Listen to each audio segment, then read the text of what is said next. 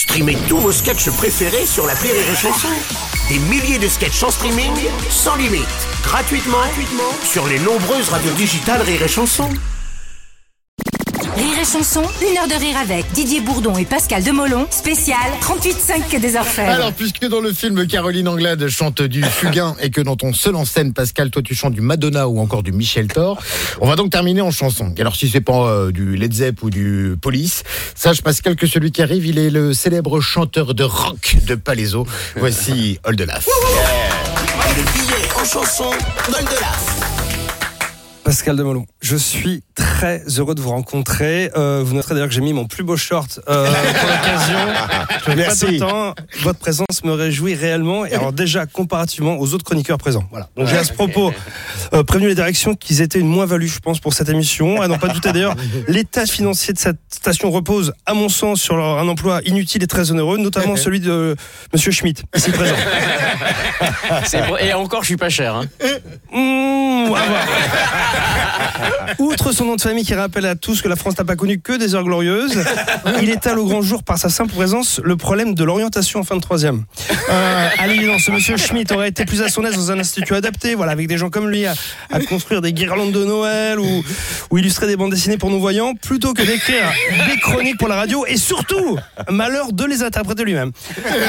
Alors, monsieur Schmitt, excusez-moi, je sais pas contre vous d'ailleurs au fond. Non, non, non, mais je vois, c'est pas plus. Mais non, ce n'est pas de votre faute, je comprends votre situation. Vous avez vu la lumière, vous êtes entré attiré par les rires et le talent, comme un clochard qui se serait faufilé dans une charcuterie, mais que la direction vous laisse faire depuis plusieurs années, ce n'est plus possible. Il y a des gens qui travaillent ici, donc excusez-moi Pascal, il fallait que ce soit dit. Voilà. Bon.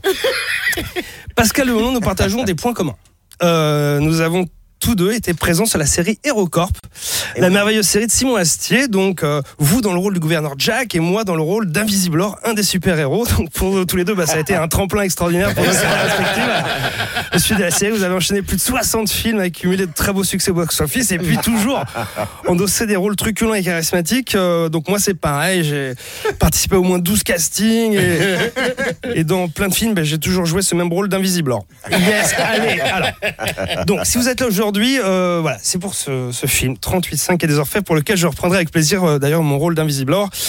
Euh, soyez en passant. Alors, dans cette comédie, évidemment, ce qui nous intrigue en premier lieu, euh, Martin l'a souligné, c'est très bizarre, ce film parle d'une enquête du police. Or, l'adresse qui est évoquée dans le titre, le 38.5, qui se trouve qu'à 2,5 numéros du 36 qui est des Orfèvres, juste à côté, qui est l'adresse de la préfecture de police de Paris. Voilà, donc je trouve ça fou.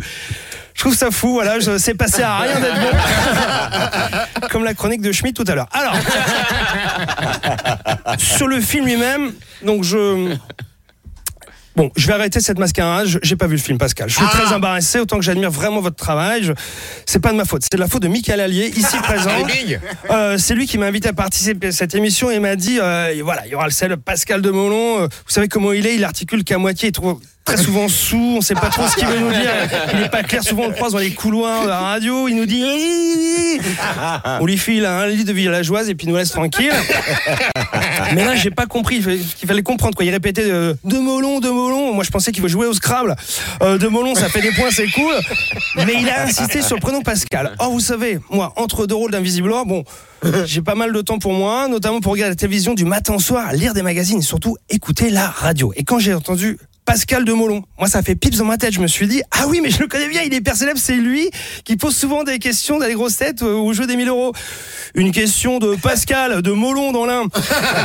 qui était, quel était l'âge de Victor Hugo, etc. Voilà. Donc moi, je trouvais ça fou qu'on rencontre enfin ce type qu'on ne connaissait pas euh, visuellement, mais qui avait fait les beaux jours des radio- jeux radiophoniques. Donc j'ai décidé d'écrire une chanson à sa gloire, une chanson donc pour lui. Donc désolé si elle n'est pas vraiment pour vous, Pascal. Ah. Pascal, oh, Pascal, tu es de mon long l'un. C'est loin, si loin, oui, c'est loin là, ouais, Pascal, oh, Pascal, c'est toi qui poses les questions de tous les jeux télévision. Car tu t'ennuies, ouais, tu du matin jusqu'à la nuit. Tu t'ennuies, oui, tu t'ennuies. Tu n'as pas vraiment d'amis, oh, tu t'emmerdes, tu t'emmerdes. Tu veux juste que les gens perdent en posant de sales questions, en échange de peu de pognon. Pascal, Pascal, mesquin, prêt à faire du mal contre du pain. Pascal, oh Pascal, dans certaines époques maudites, t'aurais aidé Julien Schmitt.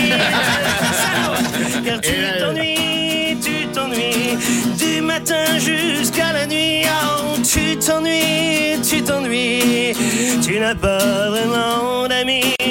Tu t'emmerdes, tu t'emmerdes, tu veux juste que les gens perdent en posant de sales questions et même pas sur rire et chanson.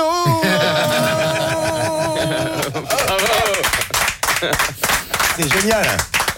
Aldolaf Bravo, bravo. Et c'est génial parce que euh, une chanson, tu peux tout mettre dedans, même des ça. horreurs, et c'est émouvant. quoi. Eh oui, ça passe quand même. Ah, C'est ça qui est La musique, elle t'embarque sur un truc. J'ai failli chialer. Hein. J'espère, je l'espère, Ah, c'est ce que je ouais, veux. franchement, là. Alors c'est pour ça que le serial killer dans le lui il se sert de cantine pour enfants parce que malgré tout ça reste mignon. Il Oui, tue des gens ça. mais c'est mignon. C'est ça. Oui, oui, oui. Rire et chanson, une heure de rire avec Didier Bourdon et Pascal Demolon, spécial 38,5 des Orfèvres.